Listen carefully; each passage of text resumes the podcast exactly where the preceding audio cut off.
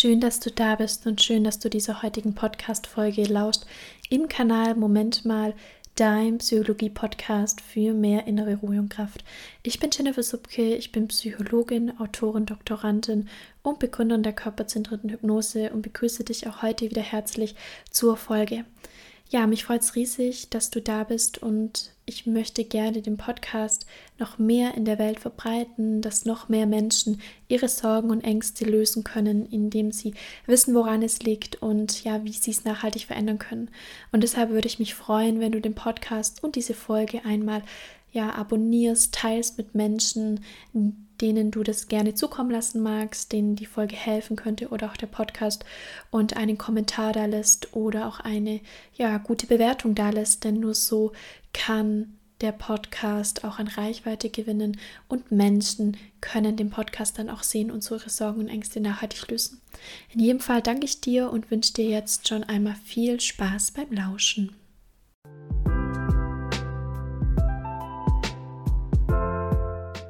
Ich habe heute hier die Frau Dr. Cordelia Schott zu Gast. Ich bin, bin sehr dankbar, dass sie heute da ist. Und äh, wenn du jetzt da draußen zuhörst oder auch zuschaust, heute geht es um das Thema, ja, wie denn Stress und Ängste und Körper zusammenhängen, vor allem auch das Thema Schmerz. Und wir haben es gerade schon angesprochen, auch das Thema Selbstverantwortung wollen wir heute auch noch mit aufgreifen. Und ähm, ja, wenn du sagst, es hört sich interessant für dich an, dann schau dir jetzt die Folge an oder hör sie dir an, wie du magst. Also erstmal herzlich willkommen, dass du heute da bist. Ja, vielen Dank, liebe Jennifer. Ganz herzlichen Dank für die Einladung. Habe mich sehr gefreut, als du mich auf Instagram angeschrieben hast, weil ich deinen Kanal toll finde und weil ich sehr gerne deinen Podcast höre bzw. deine Videos schaue und ich immer was lernen kann und deswegen umso cooler, dass wir jetzt direkt Kontakt miteinander haben. Ja, das freut mich auch. Das kann ich nur zurückgeben. Und äh, wir schauen heute auch nochmal genau rein, weil du hast ja einen sehr, sehr bekannten Podcast. Und als erstes wäre es mir lieb, wenn du dich mal kurz vorstellst und natürlich auch dein Podcast und was damit zusammenhängt, dass der Hörer oder der Zuschauer da draußen einfach weiß, wer bist denn du? Ja, sehr gerne. Also mein Name ist Dr. Cordelia Schott. Ich bin 50 Jahre alt. Ich bin Fachärztin für Orthopädie. Ich war lange an der Uniklinik Bochum bei dem berühmten Professor Kremer, dem Wirbelsäulenpapst, der auch die Rückenschule erfunden hat. Habe also sehr viel in Richtung Wirbelsäule immer gemacht an der Uniklinik und habe mich dann äh, vor zwölf Jahren inzwischen niedergelassen in einer eigenen orthopädischen Praxis mitten in Essen. Ich bin verheiratet, ich habe zwei tolle Kinder, zwei Söhne, habe einen Hund und meine Liebe gilt der Orthopädie, insbesondere der konservativen Orthopädie, also der Orthopädie, wo man nicht sofort was wegschneidet, wo man versucht zu reparieren und zu regenerieren statt zu transplantieren oder implantieren, obwohl ich das auch cool finde, aber ich finde so persönlich Heilung ist ganz viel Regeneration und Verstehen. Und so habe ich auch meine Praxis immer weiter in diese Richtung aufgebaut. Und so ist auch der Podcast entstanden, weil ich weiß ja, ich kann immer nur einem Patienten in der Sprechstunde was erklären. Immer einem nacheinander. Ich erkläre aber meist das Gleiche immer wieder. Und dann habe ich mir irgendwann überlegt, das müsste ich eigentlich mal aufnehmen, dass meine Patienten das immer wieder hören können. Und dann habe ich mir überlegt, warum nur meine Patienten? Eigentlich darf es doch jeder hören. Weil meine Freunde fragen mich ja abends beim Grillen auch. Oder äh, Cordelia, äh, Hilfe, kannst du mir mal sagen, wie und so weiter. Und dann habe ich mir gedacht, mache ich ein Audio draus, also ein Podcast für jeden kostenlos. Mit den ganzen Tipps, was kannst du tun, wenn du umgeknickt bist, was kannst du tun, wenn du einen Hexenschuss hast, egal um wie viel Uhr und welcher Tag, aber vor allem, was kannst du tun, damit du das gar nicht erst bekommst. Und das nenne ich immer Gesundheit erschaffen und der Podcast heißt auch Gesundheit kannst du lernen, weil ich glaube, dass die aller, allermeisten Erkrankungen, die in meinem Wartezimmer sich sammeln, äh, vermeidbar sind, wenn man weiß, wie. Und das lernen wir nicht. Das lernen wir nicht in der Kindheit, das lernen wir nicht in der Schule, das lernen wir nicht im Studium, auch nicht im Medizinstudium, wie man Krankheiten verhindert. Wir lernen immer nur, wie man Krankheiten wegmacht, wenn sie schon da sind. Und das ist mein Podcast, Gesundheit kannst du lernen, damit du gar nicht erst zum Orthopäden musst, im besten Fall. Wow, total schön. Und das ist ja auch das, was so, ich manchmal fühlt sich für mich an, wie die neue Zeit ist. Ja. Und zwar das Thema, mhm. wie kann ich denn ein Leben leben, dass es mir einfach psychisch wie physisch gut geht und dass ich genau. dann nachher noch ähm, was verändern muss. Also es kommt auf, aber wie du sagst, man kann halt viel schon in Eigenverantwortung da vorher machen. Und ganz, ganz viel, ganz, ganz viel, genau. Genau, mich würde es interessieren, ähm, was du denn, ähm, wie, wie, du das denn äh, erlebst. Also einmal das Thema Stress ist ja auch eine Form von Angst. Das bedeutet, ja. Ähm, wie Stress und Angst und Körper für dich zusammenhängen wie du das in deiner Praxis aber auch so für dich erlebst. Also ich glaube, dass das Allerwichtigste ist, wenn ein Patient zu mir kommt, dass ich den entängstigen kann. Also natürlich will ich den Bandscheibenvorfall behandeln oder das Meniskusproblem oder den Tennisarm, aber in Wahrheit, sage ich auch immer, bin ich viel mehr Fachärztin für Entängstigung als Fachärztin für Orthopädie. Weil die Leute, die zu mir kommen, machen sich ja Sorgen. Ne? Wenn du zum Arzt gehst, das geht ja damit los, du kommst ja in die Arztpraxis, dann machst du ja schon Gedanken, was passiert gleich, was sagt die Ärztin gleich oder der Arzt kriegt eine Spritze, tut das weh, äh, habe ich was Schlimmes, wird das operiert. Und diese Ängste, die ja noch geschürt werden, wenn du, wie es fast jeder macht, das vorher nochmal schnell googelst, ja? Äh, Cyberchondrie heißt das, die Angst, die entsteht durch Googlen. Das ist eine eigene mhm. Erkrankung inzwischen. Ähm, diese Ängste, die sind, glaube ich, mit das Wichtigste und ähm, was im Weg steht zwischen der Heilung und dir. Und das versuche ich immer, dass wenn der Patient zu mir kommt, ich erstmal Vertrauen schaffe und sage, komm, vertraue deinem Körper, der kriegt das schon hin. Dein Körper will sowieso heilen. Dein Körper hat die Tendenz zu heilen, der möchte gerne heilen Du musst ihm nur das geben, damit der heilen kann. Und deswegen ist für mich Angst und Stress und auch der Druck, den Patienten sich oft machen, mit das Wichtigste, was ich behandle in meiner Praxis, obwohl ich Orthopädin bin und nicht Psychologin. Hm, wow. Und da hast du ja was ganz Wichtiges angesprochen, und zwar einmal diese Selbstheilung, aber auch dieses Vertrauen in den Körper. Und das hat ja auch ganz viel mit Urvertrauen zu tun. Absolut. Hm. Und das, was ja häufig passiert ist, dass die Menschen kommen mit einer Erkrankung und so das abspalten. Also mhm. das bin ich und das ist mein dickes Knie. Das bin ich und das ist meine kaputte Schulter. Und dieses Integrieren, Reintegrieren, also äh, das ist eine wichtige Arbeit, finde ich, dem Patienten zu sagen, nein, hör doch mal hin, was will dein Körper dir denn sagen? Warum ist das Knie denn dick? Und in der Regel sagt der Patient ja, pff, äh, Schicksal, äh, Genetik, äh, Vererbung. Mein Vater hatte auch ein dickes Knie ähm, und, und das ist so abgespalten von uns. Und diese Brücke zu schlagen, äh, hin zu, was fühlt der Patient denn eigentlich? Was fühlst du denn eigentlich? Und seit mhm. wann ist es dick und was glaubst du selber, warum? Weil so oft kommen Patienten und ich sage, was fühlen sie denn? Und der Patient sagt, äh, ich habe eine Osteochondrose zweiten Grades, L5 ist 1 rechts. Und ja. ich, ja, okay, cool, auch fehlerfrei, sehr cool. Aber was fühlen Sie denn? Wie fühlt sich das an? Ja. Und dann sagt er, habe ich doch gesagt, ich habe eine aktivierte Osteochondrose, L5 ist 1. Nein, was fühlen Sie denn? Also fühlen Sie einen Schmerz, fühlen Sie Druck, fühlen Sie ein Ziehen, fühlen Sie ein Kribbeln. Mhm. Dieses, ähm, das ist so abgespalten heute. Und wie oft kriege ich auch mh, hm, ein Bild geschickt auf Instagram, auf WhatsApp, als E-Mail. Hier ist ein Röntgenbild, muss man das operieren? Und was ich sehr gerne mache, das ist sehr frech, aber ich mag es trotzdem gerne. Ich schicke ganz gerne ein Hochzeitsfoto und äh, zurück und frage, warum hat dieses Paar sich getrennt? Und er sagt, äh, keine Ahnung, muss ich erst mit denen sprechen. Siehst du? Und ich muss auch erst mit diesem Röntgenbildbesitzer sprechen, warum das Knie dick ist, weil nur ein Bild ist einfach zu wenig. Und das ist so meine Mission, dass wir zurückkommen in das Entängstigen, in das Vertrauen, in das Fühlen. Der Körper ist ja klug, der hat ja einen Grund, der, der, der hat ja einen Grund, warum er schmerzt. Aber wir können das oft nicht verstehen oder wir wollen das oft nicht verstehen. Und dann kann Heilung nicht stattfinden. Und das ist aus meiner Sicht das Wichtigste, dass wir wieder lernen, wie Gesundheit geht und wie Heilung geht. Wow. Das sind wirklich, wirklich tiefe Worte die du das sagst. Dankeschön.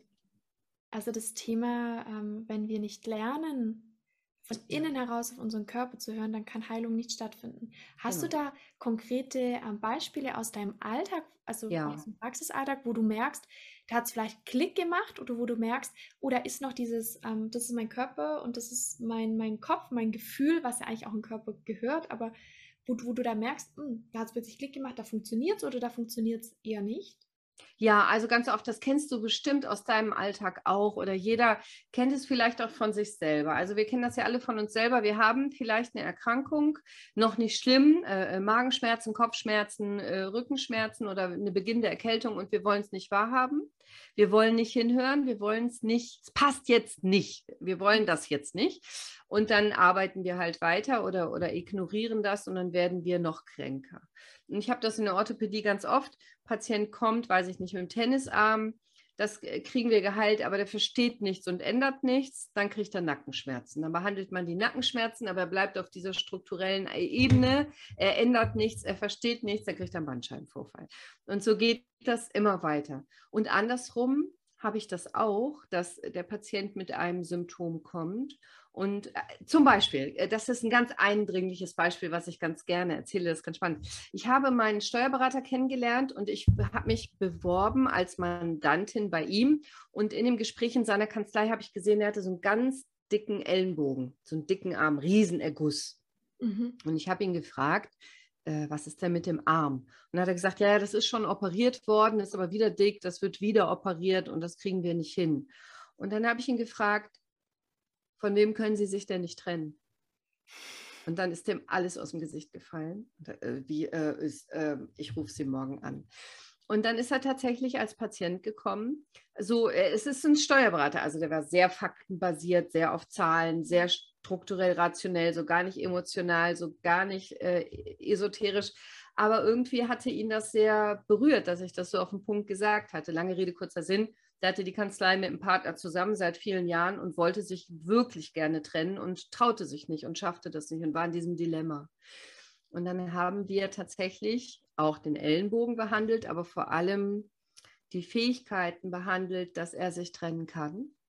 Er ist nicht operiert worden, der Ellenbogen ist geheilt ohne OP und ist bis heute kerngesund. Und er ist getrennt und die Kanzlei läuft besser als je zuvor. Und so ist es Ganz, ganz oft. Oder ich habe ein anderes Beispiel, ein Oberarzt, äh, aus der Uni Düsseldorf, ein, ein ähm, Hautarzt, sehr netter Herr, äh, war bei mir als Patient mit Schulter, dem konnte ich helfen, da habe ich auch viel, ich sage immer viel Psychosomatik dabei. Und dann kam er viele Jahre später wieder, Schulter war gut, kam viele Jahre später wieder mit Knie und sagte, Frau Kollegin, heute komme ich mit meinem Knie, aber das mit der Schulter damals war so teuer, können wir das diesmal anders machen? Das verstehe ich nicht. Was meinen Sie denn mit so teuer? Ich nehme ja ganz normalen Gebührensatz, also überhaupt nicht, äh, eher, eher weniger als andere Leute. Und dann sagt er, nein, nein, Sie haben mir damals gesagt, Schulter und Bewegungsfreiheit und Partnerschaft und dass ich mich wahrscheinlich trennen muss von meinem Ehemann. Das hätte er auch damals gemacht.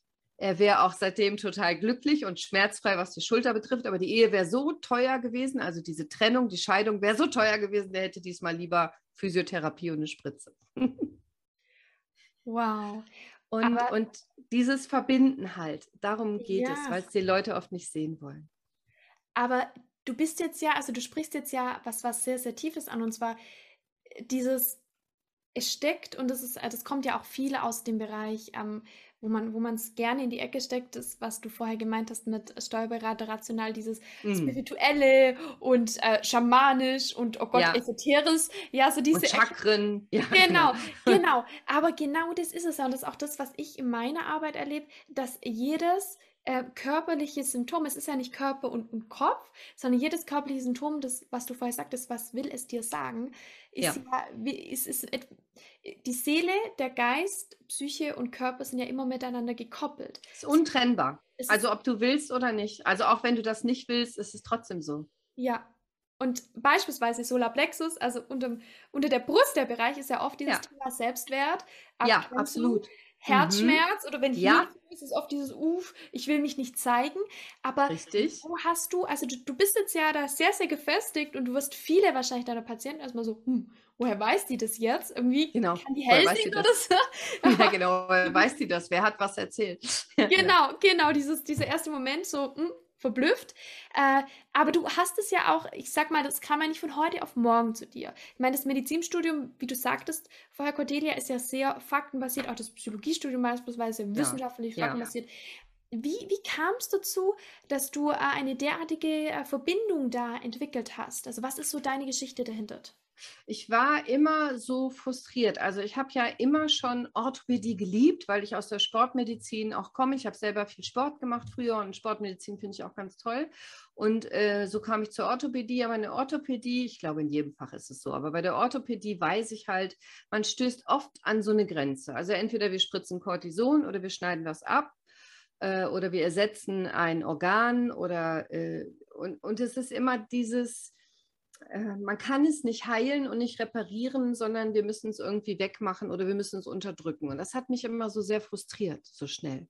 Und dann habe ich in den 90ern schon angefangen, chinesische Medizin zu lernen. Das war so auf der ganz anderen Seite. Das gab es damals gar nicht um mich rum. Alle haben mich ausgelacht mit der Akupunktur. Es hieß, ich war sowieso die einzige Frau in der Orthopädie. Es gibt fast nie Frauen in der Orthopädie. Und dann habe ich noch Akupunktur gemacht. Dann hieß es immer, die Cordelia mit ihrem äh, Brombeertee und ihren Räucherstäbchen und ihren Akkunadeln. Aber trotzdem war in den Jahren fast jeder Kollege bei mir wegen irgendwas, Heuschnupfen oder Rückenschmerzen, hat immer gesagt, aber sag's den Kollegen nicht, Cordelia. Und ich gesagt, nein, nein, ich sag's den Kollegen nicht, aber am Ende waren sie fast alle bei mir wegen Akupunktur. Wow. Und in der chinesischen Medizin hatte ich nochmal so einen ganz anderen Zugang. Zum Beispiel ist es ja in unserer Schulmedizin so, wenn du eine Allergie hast, einen Heuschnupfen, dann sagen wir, unser Immunsystem ist zu stark, wir müssen es runterprügeln mit Cortison. Ist jetzt sehr grob, aber als Idee. In der chinesischen Medizin sagt man, wenn du Heuschnupfen hast und eine Allergie, dein Immunsystem ist zu schwach, wir müssen das stärken. Ist genau das Gegenteil von dem, was wir lernen. Und das war für mich so eine Bewusstseinserweiterung. Also habe ich zum Beispiel, wenn einer mit äh, Heuschnupfen kam, hatte ich selber ganz stark damals nicht die Schulmedizin genommen mit Antihistaminika und Cortison, sondern die chinesische Medizin mit Kräftigung, Stärkung des Immunsystems. Meine eigene Allergie war zum Beispiel dann komplett geheilt nach wenigen Akupunktursitzungen. Und das ist auch seit Mitte der 90er so. Ich habe gar nichts mehr an Allergien gehabt, obwohl ich das mein ganzes Leben vorher hatte. Das war für mich so ein Schlüsselerlebnis. Und so habe ich gemerkt, okay, Orthopädie hier, wenn jetzt frische Fraktur ist zum Beispiel, du brauchst ein neues Hüftgelenk, ist unsere Schulmedizin super. Hast du was Allergisches, ist die chinesische Medizin super. Dann habe ich gedacht, dann gibt es ja noch mehr. Gibt es ja noch Schamanismus und was machen denn die Amerikaner und was haben denn die Australier und was wir hier und wie. Ja. Und dann habe ich mir das so über all die Jahre und Jahrzehnte aus allen Kulturen zusammengesucht. Und weißt du was? Am Ende ist immer dasselbe. Es heißt nur anders. Am Ende kommen wir immer auf dieselben Sachen. Wir haben nur andere Metaphern. Und kein Mensch der Welt kann mir sagen, dass das nicht wissenschaftlich basiert ist, wenn in allen Kulturen über alle Jahrtausende wir am Ende auf diese Sachen uns konzentrieren. Alle großen Kulturen haben am Ende diese großen Geheimnisse, die in Tempeln weitergegeben wurden. Das sind diese Dinge, die jetzt heute ins Bewusstsein kommen. Chakren, äh, Gedankenform, äh, Realität, äh, der, die Zwiesprache zwischen Körper, Seele, Geist. Ähm, da, das ist aus meiner Sicht der Schlüssel für Heilung. Da sprichst du sehr wahre Worte. Bist du damals äh, in die Länder gereist, also gerade bezüglich chinesischer Medizin, Schamanismus? Also in einige. Ich wäre schrecklich gerne noch viel mehr, viel öfter gereist. Ich hatte kein Geld, gar nicht. Ich habe mir das alles selber finanziert. In ein paar bin ich gereist, ja. Aber ich würde gerne, das ist auch noch ein großes Ziel von mir, in noch äh, viel, viel mehr ähm, reisen und auch mich viel länger dort aufhalten, ja. Weil dann, dann ist es nochmal ein anderes Erleben als mhm. aus, aus Büchern und von Lehrern. Mhm. Mhm. Aber das ist ja schon mal ein, ein sehr, sehr tiefer Ansatz. Wie verbindest du das jetzt in deiner Praxis, sag ich mal, ähm, dass du ja diese ganzen Bereiche, ja, und das ist total schön, denn ich hatte erst, ich, ich war auf einer Ayurveda-Kur mhm. und äh, dort war tatsächlich das zum Thema und zwar, dass im Grunde eigentlich diese westliche Welt, also die westliche Welt an sich, die läuft so rum mit ihrer ja. Forschung, mit all dem ja. sichtbar machen und ähm, mhm. ja, die östliche beziehungsweise die Welt des Schamanismus, der Chakren, Buddha, Tempel, die läuft so rum. Am Ende kommen wir wieder zusammen. Genau. Das Schöne ist nur, ja, genau, ja. es ist so das Gleiche. Und das Schöne ist nur, ähm, wenn, wenn du es schaffst, und das ist ja bei dir sehr wunderbar, dieses ähm, westliche und, und das, diese andere Kultur zusammenzubringen, dann entsteht wirklich was Großes, weil die dann zwei Ansätze, ja, die ja. ergänzen sich ja wunderbar. Absolut, genau. Und äh, ja, in meiner Praxis mache ich das so individuell, wie der Patient das braucht. Also ich spreche natürlich mit einem Diplom-Ingenieur anders als mit einem Musiker und ich spreche auch mit einem Künstler natürlich anders als mit einem Professor für Mathematik. Aber am Ende des Tages, ob die wollen oder nicht, die kriegen die, die, kriegen die Psychosomatik von mir mit. Also äh, äh, ob sie wollen oder nicht. Also wenn einer kommt mit Rückenschmerzen, dann sage ich dem, was aus meiner Sicht dahinter steckt und dann ist es so ein bisschen take it or leave it. Und oft ist es so, die sind dann sehr was war denn das jetzt? Aber das ist wie so ein Samenkorn. Es ist fast immer so, wenn die wiederkommen, sagen die, also sie haben mir da was gesagt, das hat mich nicht losgelassen oder da habe ich drüber nachgedacht und dann, dann kann ich damit arbeiten. Das ist für mich immer so ein Samen, den ich pflanze mhm. und dann gucke ich, ob da was draus wird. Ja, und das ist das große Thema Selbstverantwortung. Da möchte ich unbedingt noch mhm. eingehen.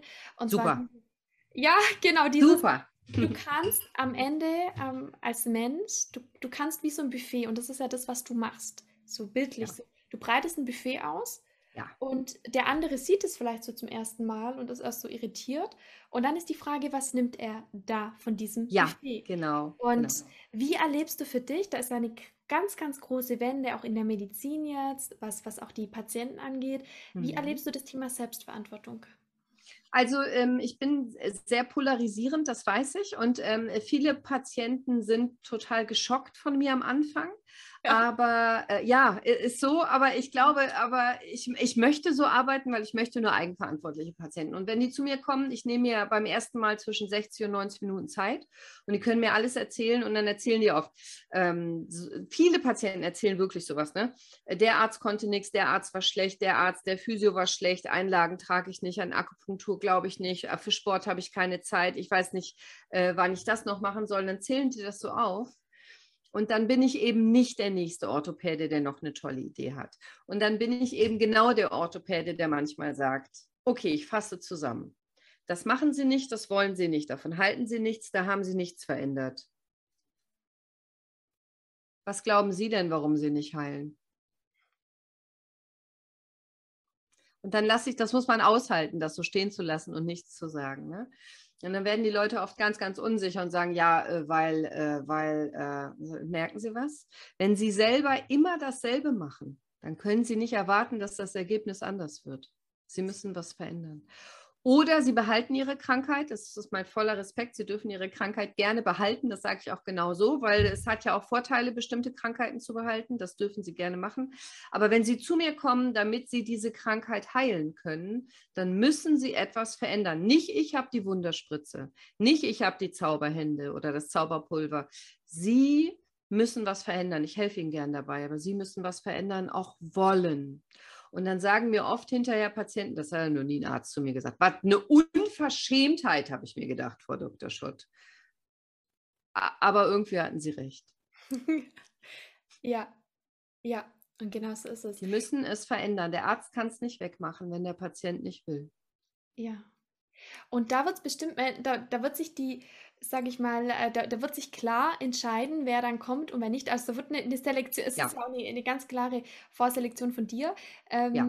Das Thema, mit wem möchte ich denn eigentlich arbeiten? Weil es ist ja. ja. nicht so, okay, du bist jetzt irgendwie, das wird auch, glaube ich, oftmals im, im Ärztetum so verwechselt, so, okay, Arzt, du musst herhalten, weil ich bin der Patient und du musst jetzt, ähm, sondern nö, ich möchte auch entscheiden, mit wem, ja, mit wem arbeite ich, wem behandle ich, weil ich möchte am Ende ja auch rausgehen und äh, gesunde Menschen haben. Ja, also ich, äh, ich sage das oft, nee, ich sage das nicht oft, aber wenn ich solche Patienten habe, dann sage ich das oft äh, wenn ich merke, das wird nichts mit uns beiden, weil es gibt auch diese Patienten, die das gerne präsentieren wollen, was sie alles haben, was alles schiefgegangen ist, wie sehr sie gelitten haben. Da habe ich auch großen Respekt vor.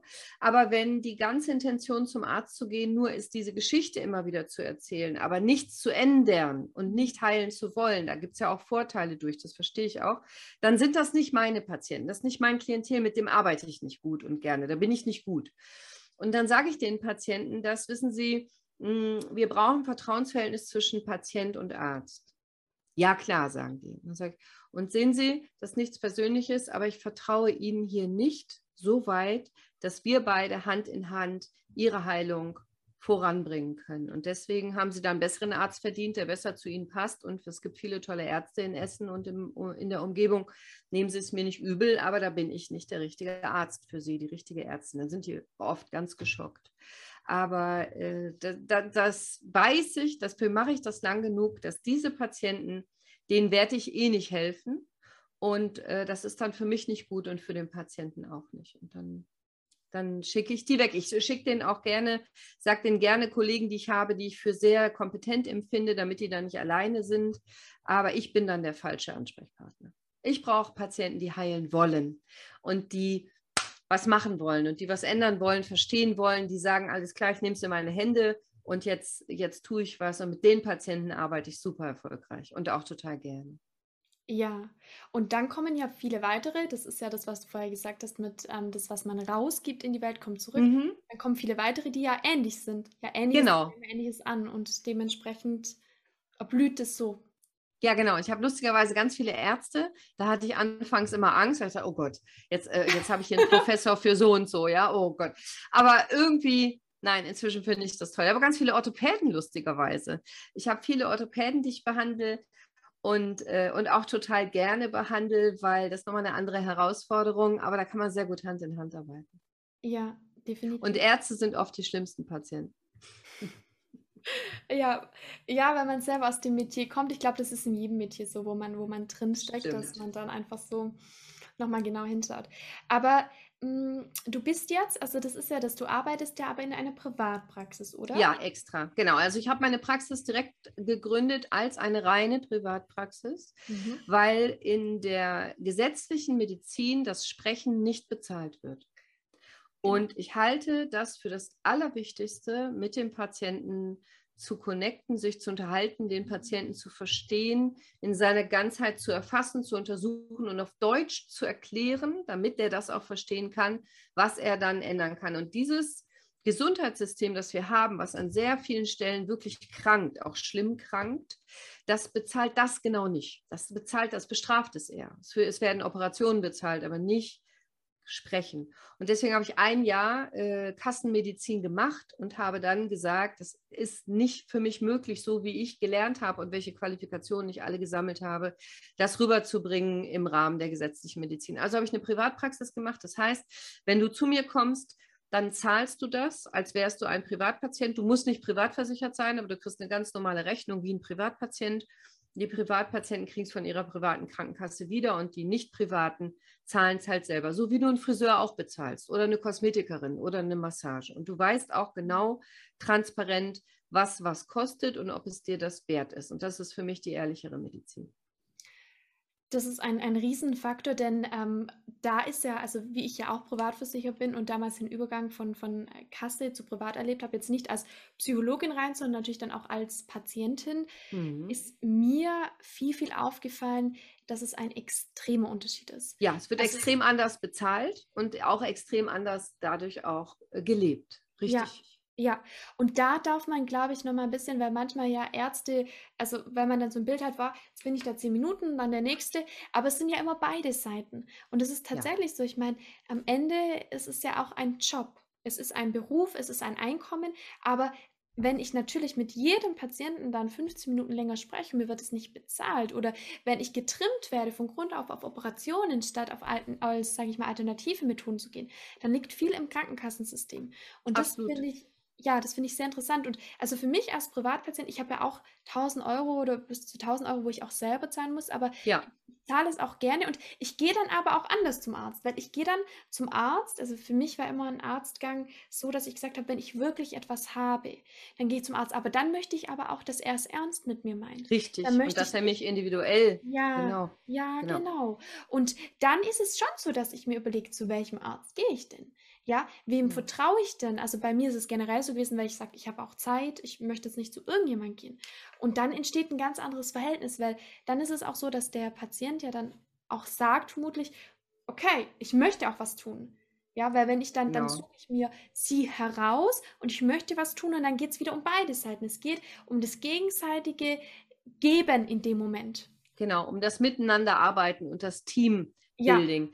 Und äh, ich habe durch diese Privatpraxis schon deshalb andere Patienten und du würdest dich wundern, wie viele Kassenpatienten zu mir kommen, die sagen, Frau Ja. Dr. Schott, ich habe das Geld gespart oder ich gebe es gerne aus, weil ich weiß, jetzt werde ich einmal vernünftig angehört. Es wird einmal strukturiert gearbeitet. Ich werde einmal vernünftig untersucht. Ich kriege manchmal einen Anfall, wenn ich höre, wie viele Patienten mir nur eine CD rüberschieben mit einem Bild. Und wenn ich sage, ziehen Sie sich mal aus, sagen die, wie, wie meinen Sie das?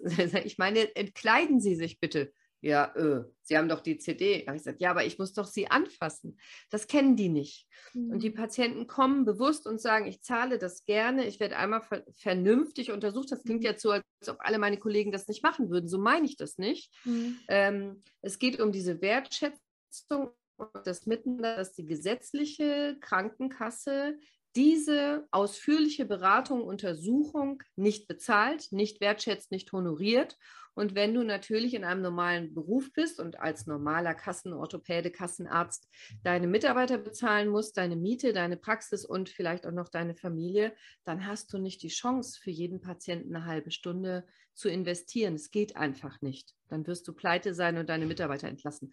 Und dieses System ist nicht transparent. Es werden Viele Patienten wissen das nicht und auch viele Ärzte reden so nicht drüber. Und aus meiner Sicht ist der Weg daraus über Transparenz. Sprich es an. Und wenn, wenn du wüsst, also mal als Beispiel, ich habe jetzt einen Privatpatienten und berate den super ausführlich, der hat wahnsinnig viel davon, der ist total glücklich, das ist ein Schlüsselerlebnis. Rate, wie viel Geld kriege ich dafür? Ein Rechtsanwalt kriegt für eine Beratung in der Regel 250 Euro netto für eine Beratung. Was kriegt ein hochqualifizierter Facharzt, so wie ich? Rate mal, für einen Privatpatienten? Ich soll denkst du, wäre angemessen? Jetzt, mhm. Rate mal, ja. Hm, also ich denke wahrscheinlich so an die, ich sag mal jetzt mal einen Stundensatz, wahrscheinlich an die 60 bis 90 Euro auf die Stunde. Ja, könnte man denken. Ne? Wäre wär auch aus meiner Sicht immer noch zu wenig, wenn ein Anwalt 250 kriegt. 10,72 Euro vor Steuer. 10,72 Euro vor Steuer für eine Beratung bekomme ich beim Privatpatient. Am Kassenpatient würde ich noch viel weniger bekommen. Und das sind so Sachen, das weiß ja ein Patient nicht. Ein Patient denkt ja, dass der Arzt wahnsinnig viel verdient. Und ich glaube, der Weg raus ist auch über wieder diese Eigenverantwortung. Der Patient muss wissen, was der Arzt kriegt. In der Privatrechnung siehst du das. Und der, der Arzt muss auch, finde ich, transparent damit umgehen, was er berechnet. Und dann kann Arzt und Patient gemeinsam entschließen, das ist es mir wert oder nicht, das möchte ich oder nicht. Und so geht, gehst du ja zum Kassenarzt, du weißt gar nicht, was der Arzt kriegt. Du denkst vielleicht, er bekommt total viel, bekommt er gar nicht und ärgerst dich, dass der dich vielleicht gar nicht so lange behandelt und vielleicht noch einen Privatpatienten vorzieht. Und ich aus meiner Sicht, Arzt und Patient können am wenigsten dafür. Die müssen nur wirklich offen miteinander umgehen. Dann kann man das System auflösen. Ja, und genau so ist es. Und da denke ich immer wieder an das amerikanische System, wo ich für mich persönlich ähm, mehr, also auch diese Verantwortung etc., die Sinnhaftigkeit, für was investiere ich denn? Also auch dieses, ähm, man hat es in der Psychotherapie auch, dass teilweise Patienten fünf Jahre in Langzeittherapie sind mhm. und es hat sich nicht viel geändert. Aber das ja. ist ganz viel auch dieses Thema Selbstverantwortung. Und was nichts kostet, ist oft auch nichts wert. Richtig. Und es ist wie in der Schule, im, im Schulsystem. Richtig. Natürlich wäre es, glaube ich, sehr, sehr schön, ein Schulsystem zu haben ohne Noten. Aber wenn da keine Basis da ist, wenn da keine Eigenmotivation da ist, dann wird oft durch Außenmotivation geschaffen. Aber es ist auch generell das Thema, ähm, von Grund auf anders zu lernen, den Kindern schon anders zu lernen, hm, hey, du bist hier da, du bist der Mittelpunkt und du holst die Informationen ein, du arbeitest mit Menschen zusammen, sei es beruflich, sei es ja mit dem Arzt, sei es andere Themen, aber das Thema ist Selbstverantwortung. Und dann verändert ja. sich viel, weil das Thema ist ja, ähm, wenn, wenn der Patient keine Selbstverantwortung übernimmt, dann wird sich auch nichts verändern. Genau. Weil du kannst ihn nicht auf den Berg tragen, sondern er muss einfach selber gehen. Ja, genau. Und wenn die Patienten zu mir sagen, äh, Frau Dr. Schott, wie soll ich denn noch Sport machen? Ich sitze doch acht Stunden am Tag. Und wenn ich dann sage, ja, aber wenn Sie acht Stunden am Tag sitzen, dann sind ja immer noch 16 Stunden des Tages über, wo Sie was machen könnten, dann finden die das erstmal blöd. Ja. Aber verstehe ich auch, es tut mir auch leid, aber es ist trotzdem wahr. Wenn du acht Stunden sitzt, kannst du mir nicht erzählen, dass du nicht noch eine halbe Stunde was tun mhm. kannst. Das ist eine Frage von Priorität, weil ganz ehrlich, schau dir die Studien an. Mhm. Zweieinhalb Stunden Fernsehen am Tag geht im Schnitt. Dann geht auch mal eine halbe Stunde an, an die frische Luft gehen oder dich. Ist eine Frage der Prioritäten. Und natürlich ist es eine Frage von Bewusstsein. Und das meine ich ja. Wir wachsen ja nicht auf in dem Wissen, wie wichtig Ernährung ist und dass Ernährung eigentlich Medizin ist und dass Ernährung die Weichen stellt, ob du krank wirst später oder nicht. Wir denken ja nur darüber nach, ob ich durch diese Ernährung dick werde zum Beispiel oder ob es lecker ist. Aber wir denken nicht wirklich an Gesundheit und Krankheit bei Ernährung. Und bei Bewegung ist es genauso. Und wenn wir dieses Bewusstsein endlich kriegen, wie sehr wir selber machen können, jeden Tag ein bisschen, viel Wasser trinken, senkt das Risiko für einen Bandscheibenvorfall, viel bewegen, macht praktisch alle Beschwerden weg. Wenn alle Leute sich regelmäßig bewegen würden, hätte ich ganz viel frei. Tun die Leute aber nicht. Ich muss viel arbeiten. Und dieses ähm, Bewusstsein dafür, dass du selber wahnsinnig viel in der Hand hast, dass du wahnsinnig viel selber lenkst, äh, woran du sterben wirst, sehr wahrscheinlich, so hart das klingt. Äh, dieses Bewusstsein, das ist so meine Mission, weil du hast tatsächlich irre viel Eigenverantwortung. Vielleicht ist es dir noch nicht bewusst, aber du hast sie trotzdem. Schön. Und ich glaube, damit würde ich auch die heutige Folge schließen. Magst du noch ein, wie eine Art, sag ich mal, deine Vision, aber auch Herzensbotschaft. Deine Her ja, deine Herzensbotschaft. Was möchtest du mitgeben? Ja, ah, schrecklich gerne. Also meine Herzensbotschaft ist, liebe Leute, dass all das, was wir gelernt haben, also auch was ich gelernt habe als Kind, dass es Schicksal ist, Vererbung ist, Genetik ist, von außen ist, äh, Umweltgifte und so weiter, dass das Allermeiste davon gar nicht stimmt. Und dass äh, du so viel mehr selber in der Hand hast, äh, was deine Gesundheit betrifft, als du dir vorstellen kannst und du wahnsinnig viel tun kannst. Und deswegen gibt es den Podcast.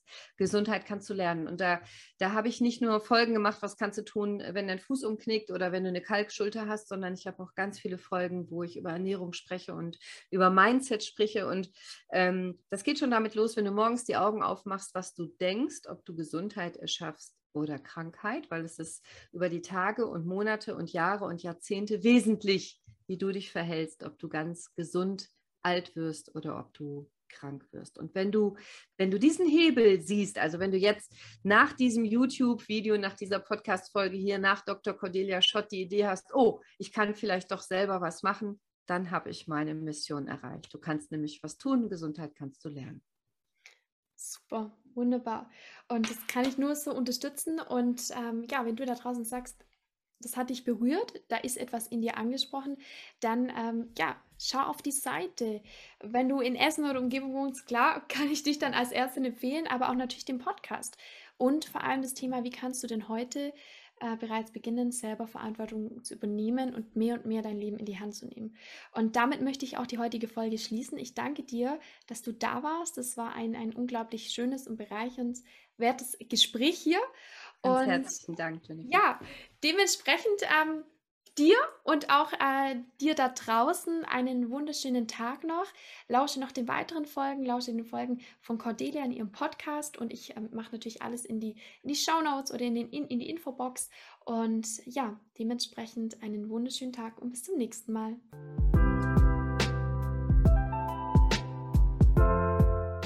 Ich hoffe, die Folge hat dir weitergeholfen und ja, ich hoffe, du konntest aus der Folge etwas mitnehmen. Vielleicht hat sie dich auch in besonderem Maße berührt. Ich würde mich sehr, sehr freuen, wenn du die Folge mit anderen Menschen teilst oder eine gute Bewertung hinterlässt oder auch gerne deine Kommentare einmal in die Kommentarfunktion schreibst und dort auch deine Sorgen und Ängste und vielleicht auch Fragen reinschreibst, die ich dann gerne für dich beantworte. Und mir ist es ein Anliegen, diesen Podcast in die Welt zu bringen, dass noch mehr Menschen ja ihre Sorgen, Ängste und Zweifel lösen können. Und ich freue mich natürlich auch, dich beim nächsten Mal wieder begrüßen zu dürfen. Bis dahin wünsche ich dir einen wunderschönen Tag in innerer Ruhe und Kraft. Deine Jennifer.